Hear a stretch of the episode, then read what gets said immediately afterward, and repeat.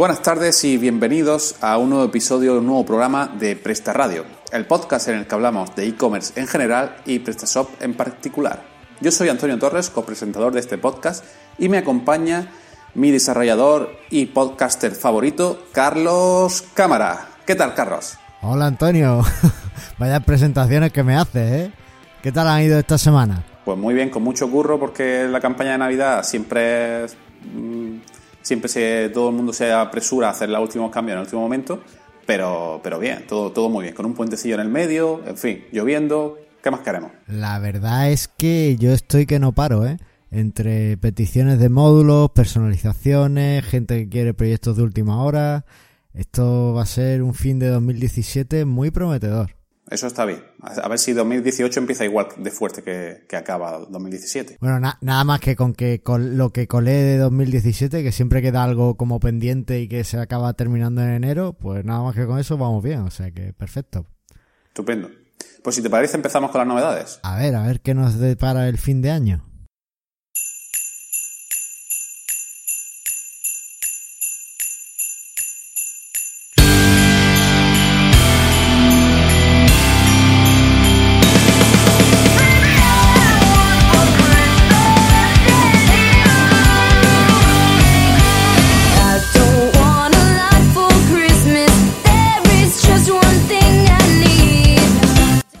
Como la campaña de Navidad ya la tenemos aquí, la primera mm, noticia o novedad que traemos ¿no? es que 8 de cada 10 españoles comprarán los regalos de Navidad en plataformas online, como puede ser PrestaShop o puede ser otro tipo de CMS o página web de venta online. Una encuesta sobre los hábitos de compra de Navidad de AliExpress, el canal dedicado en España en la popular plataforma de comercio electrónico, eh, muestra que 7 de cada 10 usuarios gestionarán la compra de sus regalos desde, desde su móvil. En segundo lugar, desde el ordenador con un 25% y en el último lugar desde la tablet con un 6,25%. Esto quiere decir... Espera, espera, espera, espera, espera, espera, espera. ¿Cómo que el, el primer lugar lo lleva el móvil? Madre mía. ¿Tú te atreves a comprar desde el móvil? Yo la verdad es que no compro desde el móvil, pero sí sé que la mayoría de la gente compra desde el móvil. Por eso hay que tenerlo ya todo optimizado y responsive para que todo el mundo pueda acceder y comprar correctamente desde su móvil. Bueno, lo, bueno de PrestaShop es que la mayoría de las plantillas es que son, son responsive y está perfectamente preparado para, para que trabajemos en el móvil. Pero yo siempre como que cuando compro online me gusta tener una pantalla grande. Desde la tablet me lo hubiera asumido mejor, pero desde el móvil me parece curioso, me parece muy curioso. Sí, ya todo. Por eso también Google está empezando ya a posicionar. Está saliendo lo del el Fish Mobile primero, ¿no? Que, primero posiciona la página para móvil y luego para, para, para desktop. Porque la mayoría de, los usuarios gestionan antes desde el móvil que desde, desde el PC. Y la verdad es que es mucho más cómodo, ¿no? Tú estás sentado en tu casa y lo que tienes a mano y fácilmente de, de navegar es el móvil. El PC mientras que lo enciendes o no y tal, siempre se demora un poco sí, más. Yo lo que sí tengo claro es que casi todas mis compras eh, van a ser online. No, no por eh, precio ni nada de eso, sino simplemente por la comodidad de que lo puedes hacer en cualquier momento. Y siempre entre el trabajo, los proyectos que hemos dicho que, que estamos a tope y demás, pues siempre es más rápido poder hacerlo online que tener que desplazarte. Así que. Claro. Sí, eso estoy de acuerdo. En, la misma encuesta se dice que el, 51% de las personas que compran online lo prefieren precisamente por no hacer colas y no esperarse en las tiendas físicas a, comprar el producto y a esperar la cola de, compra y tal. Y también un 42% también se dice en las estadísticas que lo hacen porque es más fácil comparar precios online que comparar precios físicamente. Y es otra de las ventajas que tienen comprar y gestionar precios en internet, ¿no? que lo puedes ver en todas las tiendas de un, en muy pocos minutos. Sin embargo, no puedes ir físicamente a todas las tiendas y comprobando el precio de cada producto. Sí, eso, eso es cierto. Tienes los comparadores que son geniales. Después también cuando haces compras eh, físicamente, muchas veces lo que, lo que haces es que llevas el móvil y compruebas en Amazon cuál es el precio o en cualquier otro sitio a ver si es más barato para, para ver qué haces, ¿no? Pero la verdad es que siempre gusta también tenerlos a mano. En cualquier caso, esta subida de, de ventas en móvil a mí me parece una pasada, así que genial, seguimos. Y nada, y si queréis terminar de preparar vuestra tienda virtual para la campaña de Navidad, podéis ver el vídeo que hicimos hace poco en el Meetup en el que Jorge Ortega y un tal Carlos Cámara nos... Eh, eso soy yo. Tú, nos hicieron un par de vídeos eh, y nos, explicaron en el Meetup cómo preparar nuestro PrestaShop para la para lo que es la campaña de Navidad, ¿vale? Lo tenéis colgado en el, en el canal de YouTube de Professional Hosting lo podéis ver perfectamente. Ya pondremos el enlace en, las notas, pero desde ahí podéis ver. Oye, espera, antes de seguir, eh, acabo de darme cuenta que este es el último programa que hacemos en 2017. El próximo será ya en 2018. Saldrá en 2018, seguramente lo haremos antes, para no grabar el día 1. Pero este es el último programa, tienes que poner un villancico o algo. Sí, habrá que poner algo, o poner un. Cambia, cambia los, títulos, las canciones esas que tenemos por, un villancico o algo así. Bueno, voy a seguir con las noticias porque esto estamos aquí en racha. Eh, no, no sé si esta, esta noticia es fresquita de. Yo la he visto hoy, no sé cuándo salió, pero me ha llegado hoy la notificación de PrestaTrust. ¿Y qué es eso de PrestaTrust? PrestaTrust es un nuevo sistema que van a integrar en PrestaShop 1.7.3 para autenticar el código de los módulos de tu tienda. Esto es algo a lo que los desarrolladores nos podemos adherir y es una especie de programa de PrestaShop para que estés 100% seguro que el módulo que tienes es el módulo que ha desarrollado el desarrollador de turno, es decir, que no te han dado gato por liebre en ningún sitio. Esto está muy bien porque te garantiza que el módulo que, tienes es 100% el que te descargaste de la tienda, que no ha sido hackeado, que no ha sido modificado, que nadie ha entrado y ha hecho un cambio, todo eso lo, detecta Presta atrás. Pero, bajo mi punto de vista, tiene un pequeño inconveniente, y es que te impide reutilizar un módulo en instalaciones que no tengas validadas. Ahora mismo, cuando compras un módulo de, en la tienda de PrestaShop, tienes que dar un dominio y en teoría solo lo puedes utilizar en ese dominio. Pero eh, no hay ninguna limitación eh, técnica que te impida usarlo en todos los dominios que quieras. Y a mí eso como desarrollador me parece bien porque soy un firme convencido del software libre. Y si el código ya lo has comprado, pues ¿por qué vas a tener que, que pagar más para usarlo en más sitios, no? Correcto. Pero bueno, eh, parece eso haría que, la tienda de, módulos pues no, y no fuera tan bien, no ganara tanto dinero y parece que a PrestaShop eso no le ha gustado. Entonces eh, han implementado este sistema que lo que hace es eso, valida el módulo y si no lo tienes correctamente validado, no lo tienes comprado y asignado al dominio, no tienes licencia para el dominio en que lo quieres instalar, pues no te deja instalarlo. Esa es un poco la... Por un lado, eh, está muy bien porque te garantiza una seguridad adicional y por otro lado, pues tiene el problema de que no te va a permitir instalar el módulo en instalaciones que no estén validadas. ¿Y esto cómo lo hacen? Te preguntarás. Pues esto lo hacen gracias a los Bitcoin, de los que tanto hemos hablado en este programa. Bitcoin utiliza un sistema que se llama el blockchain, ¿no? Entonces todos nuestros oyentes que, que hayan, que estén un poquito en el mundillo de, de Bitcoin, pues les sonará por lo menos la palabra blockchain, que es básicamente lo que se utiliza para, para que permitir que las bitcoins sean seguras y que además sean anónimas las transacciones, ¿no? Pues esto es lo que van a utilizar los módulos a partir de, bueno, los desarrolladores que lo tengan integrado y a partir de PrestaShop 1.7.3. O sea que, bueno, eso es lo que, lo que tendremos ahora, a partir de ahora. Vaya, entonces no han, a todos los que compran, como tú decías, para usarlo en varios dominios o incluso algunos de prueba, no vas a poder utilizarlos con esta tecnología. Bueno, para los dominios de prueba no sé cómo quedará, pero desde luego espero que habiliten alguna forma para, bueno, si no has terminado de, integrar un...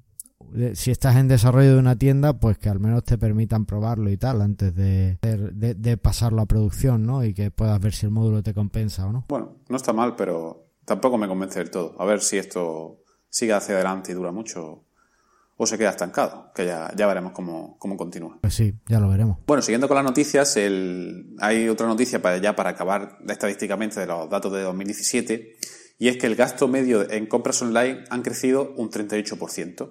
¿vale? La compra en Internet se consolida año tras año. El gasto realizado por los internatos españoles en las compras realizadas en el comercio electrónico de este año asciende a 1.954 euros de media, lo que supone un crecimiento del 38% respecto a 2016. Cada año, como sabemos, vamos aumentando las ventas cada vez más y como vemos en estas estadísticas que, son brutales, ¿no? que cada año irá a más, dice que, por ejemplo, el, como mínimo a la semana, el 27% de los españoles hacen una compra. Hemos subido un 6%. Y lo que ha hecho un vuelco total, que antiguamente siempre donde más se vendía eran las tiendas virtuales, pero este año lo ha adelantado los marketplaces, ¿vale? Y tenemos mm, las, categorías o las que más se han vendido han sido los, electrodomésticos y la tecnología, teniendo en los marketplaces un 51% de las ventas, un 36% en la web de las tiendas y en la web del fabricante un 15%. Por lo que los marketplaces han ganado más de la mitad de, todas las ventas totales de los productos. Así que Amazon, como de nuevo, sigue siendo de los reyes de, de, la venta y cada vez va a más.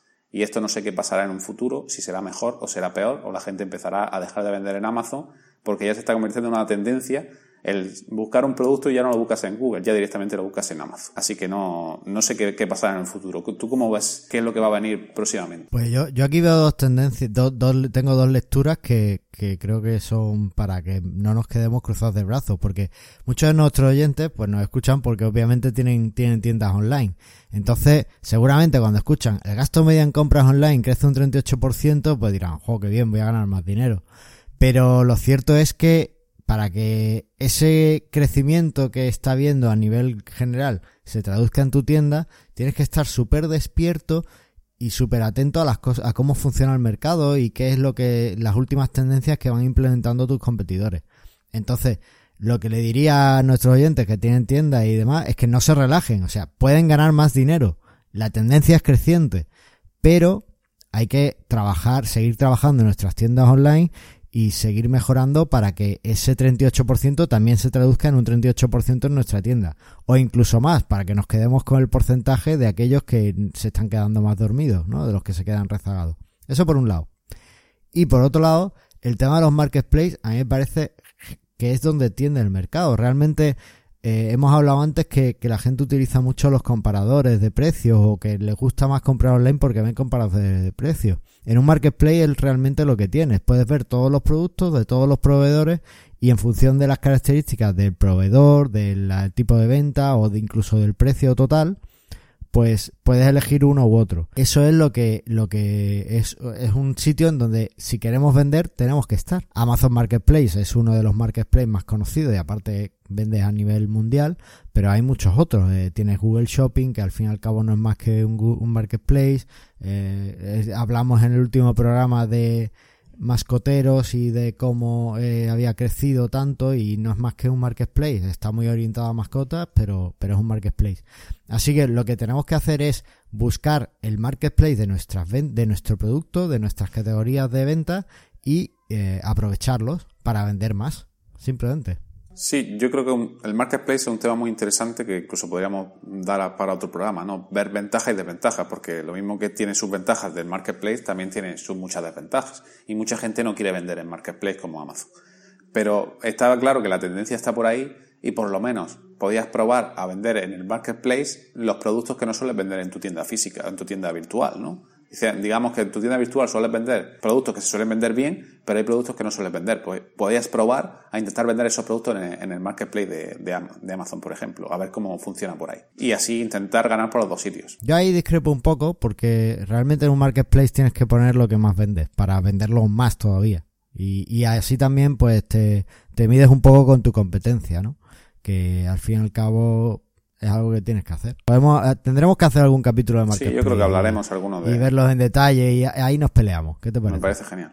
Bueno, y, hablando de, Amazon, eh, ¿qué novedades trae Amazon para esta semana? Bueno, eh, aquí lo que ha pasado es la debacle. Esto, esto puede pasar también cuando vas a un marketplace. Esta noticia es súper curiosa. La firma de calzado Birkenstock, ¿vale? Que es una empresa alemana que vendía zapato, eh, pues ha dejado de vender en Amazon, en el marketplace de Amazon, porque decía que, que Amazon estaba permitiendo que eh, empresas que estaban falsificando sus productos los vendiera a través del marketplace y que después de eso bueno eso realmente puede pasar no pero lo que lo que les enfada realmente y lo que ha hecho que dejen de vender allí es que Amazon después de que ser notificado de que estaba este problema pues no ha hecho mucho para para evitar las falsificaciones.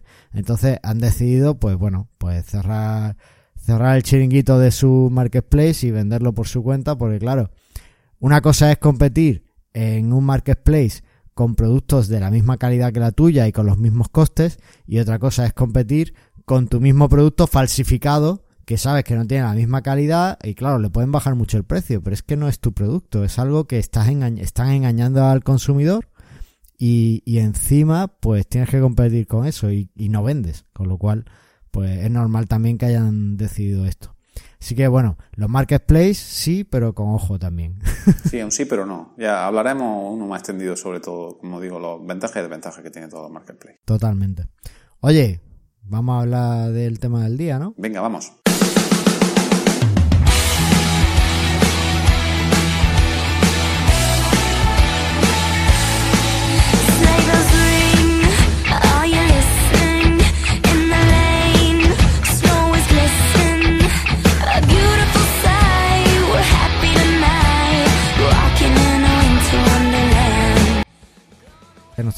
Hoy. Vamos a hablar de, por qué los usuarios abandonan tu tienda antes de terminar la compra o antes de cerrar la compra y qué podemos hacer al respecto, ¿no?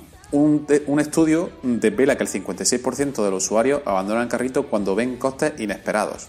Estamos hablando de más de la mitad de usuarios que abandonan em, un posible carrito de compra cuando ven gastos adicionales en el paso de compra. Es una cosa que, que echa mucho hacia atrás a todos los compradores. En el momento que tú ves un precio que te cuadra o que quieres comprar por ese producto y en el momento en el que llegas al, paso de compra mm, se encarece por cualquier motivo, pues es una cosa que te, que te retrae a la hora de terminar la compra. Y por eso más de la mitad de los usuarios, cuando pasa esto, eh, abandonan el carrito. También hay otras muchas otras formas de las que abandonan el carrito. A ver, escúchame, ¿a ti no te ha pasado nunca?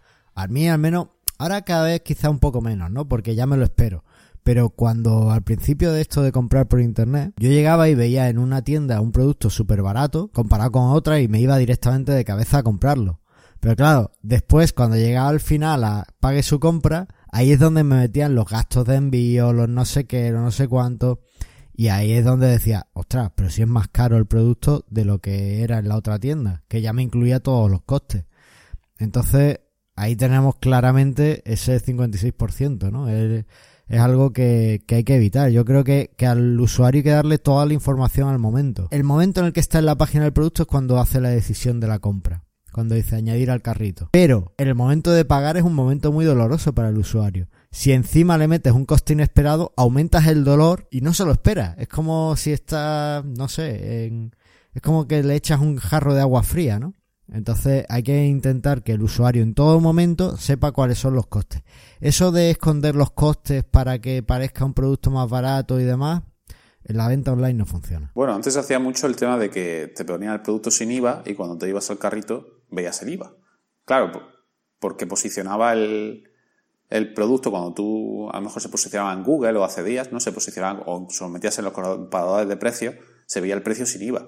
Pero a la hora de que tú ya ibas a comprar y tenías que pagar el IVA porque no te lo había mostrado anteriormente, pues es una cosa que cabrea al usuario y al final no te lo compra. Eso es una de, las cosas que tenemos que evitar en nuestra, en nuestra tienda virtual para, para que no pase. Como bien dice, uno de los consejos que, que se dan para este tipo de cosas es ser muy claro en la ficha de producto y poner todos los posibles gastos que pueda tener ese producto o toda la cesta que tengas. Totalmente. Bueno, ¿y qué más, por qué más cosas no abandonan el carrito? Pues otro de los, de los mm, que abandona mucho el carrito es por los métodos de pago insuficientes o inadecuados, ¿no? Porque hay muchas que, que solo, tiendas virtuales que solo quieren pagar mediante transferencia o tarjeta de crédito.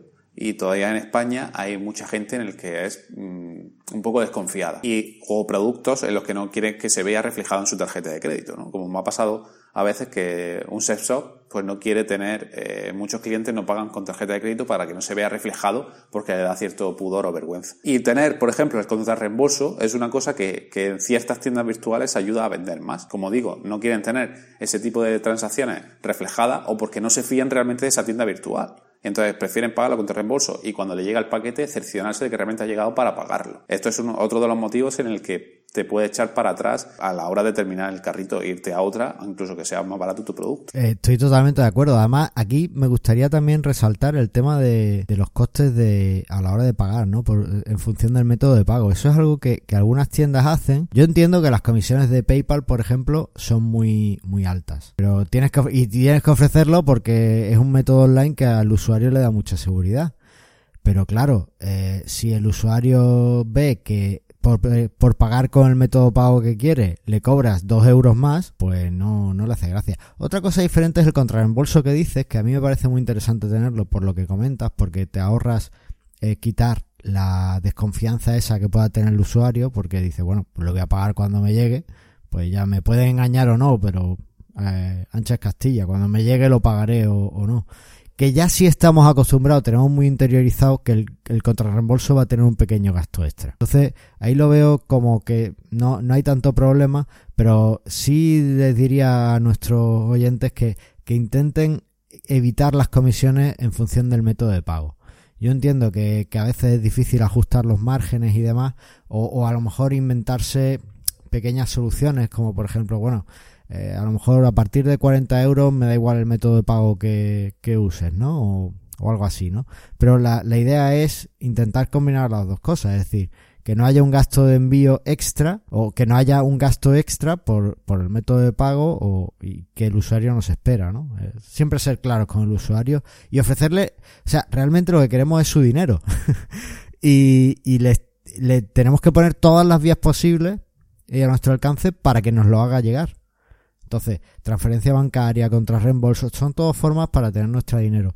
Y bueno, si la utilizan, ¿por qué las vamos a evitar? Sí, sí lo, mejor es tener todas las formas de pago posibles. Y como dices, el, el contrarreembolso, estamos en España, pagas el recargo, porque te, te correos te, o la empresa, mensajería, empresa de mensajería te cobra por, por llevar el contrarreembolso, pero estamos acostumbrados porque desde un principio esto se hizo con una estrategia para que eh, los mismos clientes dejasen de, de comprar con reembolso y, y, comprasen con tarjeta de crédito que no tenían comisión. Entonces, como está desde un primer momento, ya nos hemos acostumbrado a eso. Pero a mí no me hace gracia pagar eh, una comisión por pagar con tarjeta de crédito, cuando la, casi ninguna tienda virtual tiene una comisión por tarjeta de crédito o por PayPal.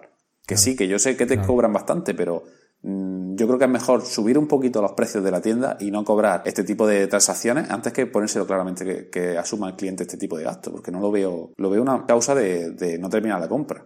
Por lo menos a mí me ha pasado. Totalmente de acuerdo. Otro motivo por el que pueden abandonar el carrito es porque tengamos un proceso de compra o un proceso de pago muy lento. Es decir, primero le mostramos una pantalla con lo que puede pagar, le da OK. Ahora le mostramos otra pantalla para que se loguee y dice no, no tengo cuenta, pues tiene que irse a otra pantalla donde tiene que registrarse. Ahora tiene que recibir un email para, de confirmación para que su registro sea válido. Ya cuando recibe el email de confirmación, entonces puede entrar directamente y hacer la compra. Y además, pero en la compra tiene que añadir su dirección y después la dirección de facturación y después tiene que pinchar a ver dónde quiere que... Eso no puede ser. En PrestaShop, PrestaShop era así hasta hace hasta la 1.6. Sí, por eso hay tantos módulos de, de proceso de compra en, en, una sola página, ¿no? En la 1.6, por suerte, a mí la, la página de, de, un solo paso me parece muy buena y no le veo mucho mucho vuelta. Y además, incluso te permite la opción de que eh, alguien compre como invitado, que no tenga ni siquiera que hacerse la cuenta. Y a mí me parece súper interesante porque ¿por qué necesito una cuenta en tu sitio si te voy a comprar una vez y ya está? Que siempre intentar facilitar las cosas para que nos compren y que nos compren lo más rápido posible. Lo he dicho antes, el proceso de pagar es súper doloroso para el usuario. Psicológicamente es un problema. Entonces, algunos necesitan ir al psicólogo realmente. Entonces, eh, cuanto más fácil se lo hagamos, cuanto más positivo sea todo, cuanto más rápido e indoloro, muchísimo mejor. Entonces, un proceso de compra lento o que tarde muchos pasos. Eh, creo que esta mañana me comentabas una, una tienda que, que, tardaba 10 minutos en cargar o algo así, ¿no? En un, en un servidor, si, si no, eso no puede pasar. Ni en la tienda, ni en el proceso de pago, ni en nada, porque entonces tenemos un usuario que va a llegar, va a tardar demasiado y se va a ir a tu competencia. Es tan fácil como eso. Si es que me da igual, si tiendas online hay muchas. Entonces hay que intentar siempre lo mejor para el usuario, lo más rápido. El cliente no siempre tiene la razón, pero hay que hacérselo muy fácil. Sí, hay que hacerse, ponérselo en bandeja para que termine la compra. Si queréis optimizar vuestro PrestaShop, podéis escuchar el podcast que hicimos de WPO en el que hablamos cómo optimizar el PrestaShop para ganar la velocidad. Desde ahí damos los consejos necesarios para que tu tienda vaya lo más rápido posible. Y otro de los mmm, o sea, posibles casos de abandono es, mmm, hablando de velocidad, el tiempo excesivo de, de que, del envío del paquete. ¿no? Si esto no, no se lo dice bien claro antes de que compre y, y el cliente compra, ya estamos acostumbrados a que con Amazon llegue el paquete al día siguiente. Al día siguiente ya suele llegar el paquete, cualquier paquete que compras en Amazon. Si tú vendes un producto y tardas en enviárselo al cliente por cualquier motivo, siete días o diez días y no se lo comunica hasta que vaya a finalizar el proceso, seguramente no te lo termina de comprar. Porque sí. las compras de internet son también muy, muy en caliente y lo quieren las cosas para mañana. Entonces, si o se lo das rápido o posiblemente lo compren en otro sitio aunque sea más caro. Así que lo mejor es que directamente en la página de producto se lo especifique y le diga, mira, este producto va a tardar más porque hay no tenemos en stock o hay que fabricarlo o hay cualquier motivo antes de que en el proceso de compra se lo pongas y, al final te abandonen el, carrito. Totalmente. Y por, por terminar el, el tema de posibles casos, me gustaría mencionar que hay uno que es fundamental y es la desconfianza. Tenemos que tener un sitio que le dé confianza al usuario, que el usuario se sienta seguro en el que sepa que no le vas a engañar. Para eso, cosas muy interesantes, mostrar tu- la ubicación de, de tu almacén, por ejemplo, o de tus tiendas físicas, mostrar números de teléfono, tener un chat online, todas esas cosas que, que hablamos en el programa, en el episodio de, de cómo hablar con tu cliente, pues tenerlas un poco fácilmente disponibles. También cuidar un poco el diseño, es decir, que si tenemos un sitio que parece muy viejo, que parece que no lo hemos actualizado en mucho tiempo, pues eso no le va a dar confianza al usuario, va a pensar que, bueno, ¿esto qué es? Eh, ese tipo de cosas hay que, hay que cuidarlas, ¿vale? Eh, tener, ya digo, formas de comunicación fáciles, si tenemos redes sociales mostrarlas en la página, eh, si tenemos un blog que, que vea en el pie que hay artículos y poner la fecha súper importante para que vea que estás constantemente encima, que no es un proyecto que, que está en internet y que abandonaste y que lo que él pague ahí pues se va a perder.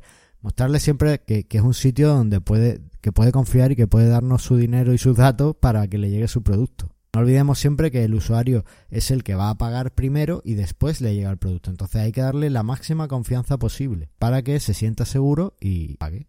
Bueno, pues hemos dicho la mayoría de los consejos para sintetizar un poco de... Ya sa- sabemos por qué abandonan, qué consejos damos para que no hagan el abandono.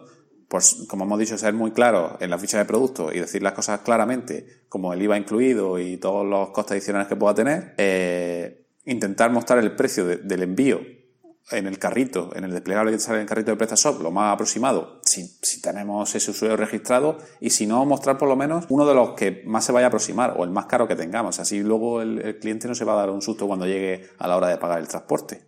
Porque eso me ha pasado mucho en el tema de que mm, muestra siempre envío gratuito, porque no tiene la dirección, y en el momento que pone la dirección te metes 10 euros de envío, pues ya te está echando para atrás. Y es muy laborioso tener que estar registrándote. ¿Por qué me tengo que estar yo registrando para que tú me muestres el, el envío? ¿Cuál- ¿Qué me vas a cobrar de envío? A mí me parece un, un paso súper súper innecesario. Odio los módulos estos, los, los sitios donde tienes que meter la provincia y la ciudad para que te dé los costes de envío. O sea, que estamos, que, es una tienda en España, que es que aquí el territorio peninsular prácticamente todos los envíos valen lo mismo. Entonces, ¿por qué tengo que decirte exactamente el sitio para antes de que me dé un precio? No, no tiene sentido. Por eso siempre intentar poner algo lo más aproximado posible que tenga. También, la, como hemos dicho, cuanto más métodos de pago tengamos, seguramente mejor, porque así nos adaptaremos a todo el tipo de, de usuarios que tengamos y la forma de pago que quieran realizar.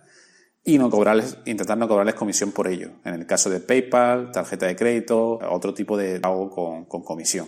Excepto el de contrarreembolso, que sí puede ser el que más admitido esté. Aunque si lo podéis ahorrar, mejor, porque así seguramente el que compre con contrarreembolso comprará más. Pues sí. Y poco más. Eh, mm, ser lo, como vuelvo a decir, que sea lo más claro posible antes de que llegue al paso de compra para no, que no se lleve ninguna, ninguna sorpresa. Pero bueno, cuando esto pasa, ¿qué podemos hacer? Cuando un cliente abandona el carrito. ¿Tú qué harías si un cliente te abandona el carrito de tu tienda? perseguirlo. bueno, lo primero recordar que en PrestaShop, eh, para aquellos oyentes que no estén tan familiarizados, hay un apartado que es donde están, se muestran los carritos abandonados.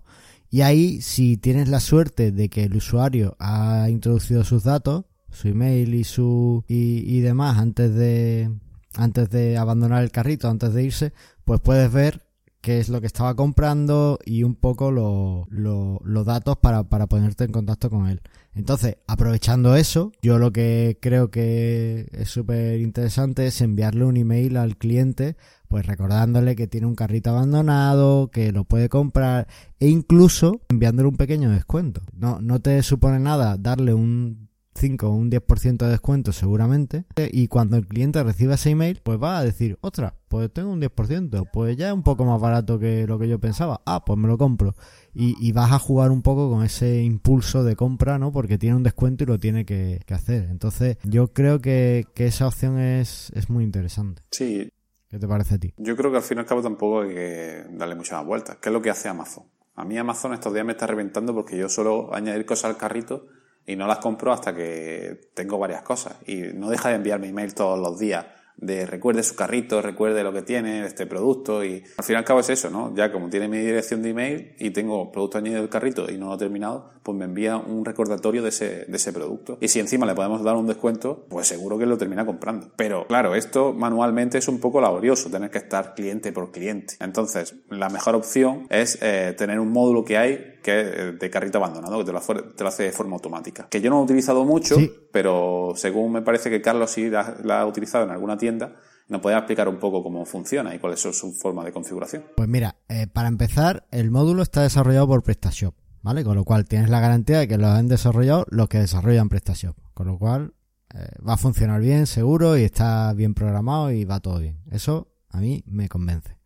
Después, para la versión 1.6 el módulo es de pago, pero si no recuerdo mal, para el 1.7 ya lo puedes tener sin, sin necesidad de pagar, es decir, es gratuito para la versión 1.7. ¿Y qué es lo que hace este módulo? Este módulo es súper sencillo de configurar. Tú en el módulo le dices, le das un poco los márgenes de carrito abandonado que, quieres, es decir, pues a las 24 horas de que el carrito se haya abandonado, porque PrestaShop identifica un carrito abandonado, pues cuando el usuario ha, ha cerrado la, la pestaña del navegador, pues ya te lo pone como carrito abandonado. ¿Vale? Pero a lo mejor el usuario vuelve al día siguiente y ya recupera el carrito y tira para adelante. ¿Vale? Con lo cual, eh, puedes decirle un poco qué periodo de tiempo, qué espacio de tiempo quieres que pase antes de que se le considere el carrito abandonado. Una vez que lo has considerado abandonado, pues le puedes eh, configurar una serie de descuentos. De forma que el, car- el, el módulo automáticamente te crea una regla de carrito, un cupón descuento para ese producto y para ese usuario. ¿Vale? Súper importante. No, no te lo va a crear para toda tu tienda, sino solo para ese usuario. Y solo lo puede utilizar ese usuario una vez. Incluso le puede decir que sea solo para el producto específico que tenía en su. para ese carrito específico. Con lo cual, bueno, pues se lo envía al usuario y el usuario lo, lo puede recuperar o no. Si el usuario no hace uso del cupón y el carrito sigue abandonado, le puedes configurar incluso que le envíe un segundo email. Y en ese segundo email eh, le puedes dar incluso un descuento mayor. Si con eso ya no te compra, ya déjalo. Ya es que no quiere saber nada de ti, algo has hecho mal. puedes llamarlo, pedirle perdón y tal, pero ya es que no quiere comprarte. Ti- ¿Tiene, la- Entonces- ¿tiene, ¿Tiene opción de configuración de cuántos emails le quieres mandar? De si le quieres mandar dos, tres, recursivamente, cada día, cada... No, puedes enviarle o uno o dos. O ninguno. Creo que ninguno. No, ninguno no tendría sentido. Eh, estoy hablando un poco de memoria, pero no. Como máximo puedes enviar dos emails. Ya, pero me, pa- parece me parece suficiente. Es que más de dos emails ya me parece invasivo, ¿no? Claro, es lo que te digo. Si, si al segundo email, que además normalmente le das un descuento mayor, no te compra, Claro. es que no te quiere. ya te digo, lo tienes que llamar con él, hablar con él, invitarlo a cenar, ver qué le pasa y así un poco mejorar la relación. Pero desde luego es que no quiere comprarte. y después, eh, una cosa que, que no tenemos aquí en el guion, pero que sí es también muy interesante, porque claro, todo esto es cuando tenemos el email del usuario.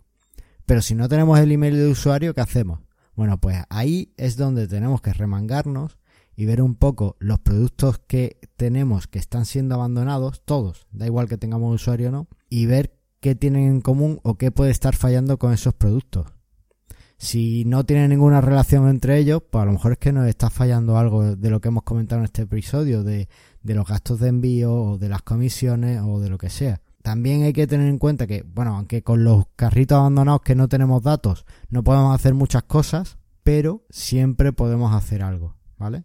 Y es, en este caso sería analizar los datos que tenemos y ver qué tenemos que mejorar en nuestra tienda. Sí, eso es lo más, lo más importante a veces, eh, o lo más difícil es detectar el problema que tenemos, ¿no? Y todo esto con la analítica, con Google Analytics y con todo tipo de herramientas también que nos trae PrestaShop para ver la estadística y tal, podemos llegar a ver un poco cuál es el, el problema. Pero la- para, para hacer analítica también hay que saber bastante de analítica para poder segmentar y todo el problema. Eh, puede ser, mm, para mí, personalmente, me parece la, la parte, la parte más complicada, el saber por qué. Porque yo de analítica llevo poco. No sé tú cómo dominas el Analytics, pero yo cuando lo veo me echo llorar porque no me gusta.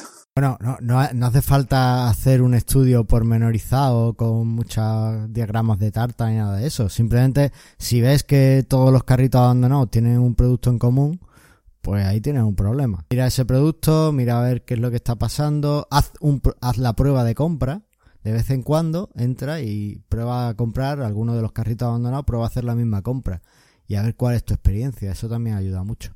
No, no hace falta, a veces pensamos que hay que hacer cosas muy complicadas, pero simplemente la observación de, de los pequeños datos que tenemos y la observación simple muchas veces nos dan muchísima información y la podemos usar para vender más. Y es verdad que lo- el tema de, ahora que lo dices, de, errores en la compra también es un mo- motivo de, abandono, ¿no? Y que yo ahora me ha pasado estos días también de que nuestro amigo José de Movilten eh, justamente tenía un problema en su tienda que la versión del Edge del 40 de- del navegador este que solo está para Windows 8, en su tienda tenía un problema por el cual no salía el botón de compra y por eso entonces veía que tenía mucho abandono de esa, eh, particularmente de ese navegador. Bueno, ahí, ahí tengo que decirle, José, si un usuario Windows 8 que, que utiliza Windows, que el, el navegador Edge, tiene un problema de compra, o sea, tu, tu tienda es de tecnología. Déjalo que no compre, no sabe de tecnología.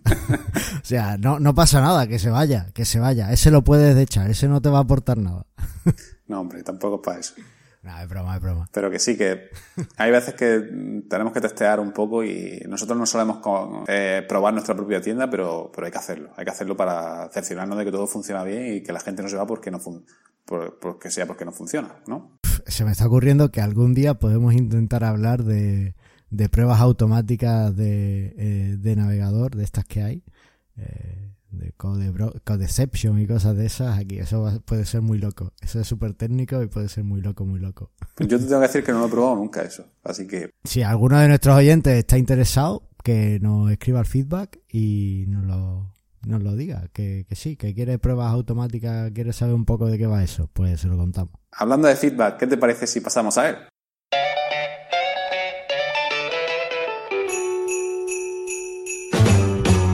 Jingle bell, jingle bell, jingle bell rock.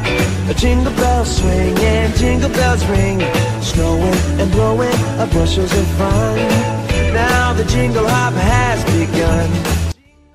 Bueno, eh, el feedback es como el jamón, que me encanta. Siempre está ahí y siempre que lo, que lo veo es una cosa que quiero, quiero tener más y más y más.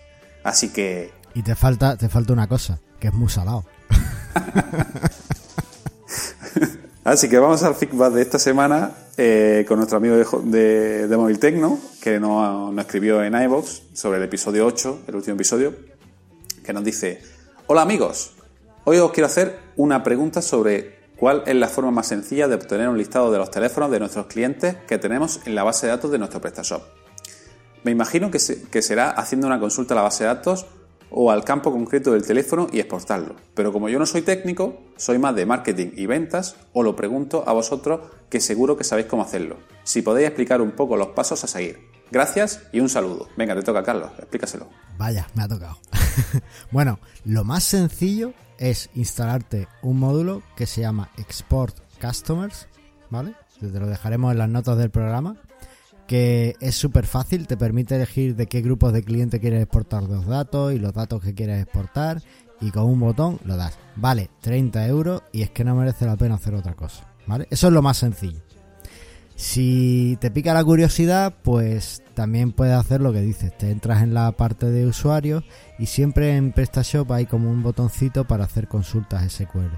Pues le das y creas una consulta con, con los datos. Eh, como tienes que saber un poquito de MySQL, lo que vamos a hacer es te lo dejaremos en las notas del programa, lo que tienes que poner y alguna captura para que te sea más fácil. O incluso, bueno, me he venido arriba. Voy a hacer un video tutorial. ¡Buah! Vamos a crear el canal de YouTube de Presta Radio y lo subimos ahí. ¿Qué te parece? Venga, vamos, vamos a ello. Pero eh, me tienes que ayudar con el canal de YouTube, que tú eres el experto, que tienes ya tu curso de PrestaShop y tal, ahí, ahí subido. Venga, yo te ayudo. Incluso meteremos el curso también ahí en, en el, en el canal. Para que la gente que nos sigue. Eh, Venga, perfecto. Así que, venga, haremos ese pequeño vídeo y lo, lo ponemos en el canal de YouTube y, nada, pues lo, lo miras y lo que más te convenza. Ya te digo, lo, lo más sencillo es el módulo, que está ahí y está siempre. Perfecto. Y ya, ya que te has venido arriba y me ha gustado la, la idea, todo el, que- el que quiera eh, hacer alguna consulta o que queramos que se lo explicamos de alguna forma y quiera que le hagamos un vídeo, vamos a tener a Carlos que haga nuestros vídeos de, en el YouTube de Presta Radio para, para ayudar. Así que dejadnos en el feedback todas las preguntas que podáis tener y que queráis un vídeo al respecto. Oye, eh, te has venido muy arriba. Esto tampoco estaba en el guion. Vamos a dejar de saltarnos el guion. Oye, ¿no hay ningún comentario de Aníbal? No, no hay ningún comentario de Aníbal, o por lo menos no he visto ninguno. Aníbal, escribe, ¿no? ¿Qué pasa? Oye, tío? hemos hablado de, de blockchain, Aníbal. Yo sé que tú controlas eso, así que explícanos qué, cómo funciona y, y- y cuál es tu, tu consejo. Ayer también estuvimos hablando en el Meetup sobre, sobre Bitcoin, cómo ha subido y como anécdota, que en este programa no hemos salido todavía ninguna, yo tenía en una cuenta, me parece que eran un euro y pico, y con la subida de, de Bitcoin ahora me parece que llevo, tengo casi 50 euros en la cuenta, porque ya tiene unos 18.000 euros, vale un Bitcoin así. Pero Pues saca, sácalo pronto. eso, Bueno, eso, no es, pronto, eso es lo que estábamos hablando anoche, porque eh, decíamos, todo el mundo va a perder dinero con esto, porque yo, bueno, lo voy a dejar ahí porque tampoco me ha costado dos euros y por avaricia seguramente lo deje hasta que el día que pego mm, explote y me quede sin ningún euro. Pero si lo sacase ahora seguramente tendría 50 euros. ¿Qué pasa? Que si mañana sube a 40.000 euros, a lo mejor tengo 100 y por la avaricia de querer tener un poco más, seguramente no lo saque nunca. Bueno, eh, ahí, hoy, hoy también dejaré, te lo pasaré para que lo veas en las notas del programa. He visto un artículo que también me ha parecido súper interesante. Y decía, blockchain, o sea, la, la criptomoneda, las bitcoin, realmente no, no sirven para hacer transacciones online ya, porque la gente las quiere para acumularlas. Por lo que tú dices, por ver hasta cuánto pueden llegar y venderlas cuando ya eh, obtengan el dinero que quieren. Exactamente. Y realmente, pues nadie las va a utilizar para, para comprar y vender. Lo que quieren es comprar y vender las criptomonedas. A mí me parece tan absurdo. Esto, esto está llegando, lo del blockchain, la inteligencia artificial y todo lo que está rodeando ahora, está llegando a unos niveles que no sabemos dónde, a dónde llegaremos, ¿no? Pero, pero sí es verdad que el, el Bitcoin se está disparando en este último año y, y según he escuchado que pues, su cifra máxima de, de ventas será unos 40.000 euros. O sea, todavía le queda margen para llegar.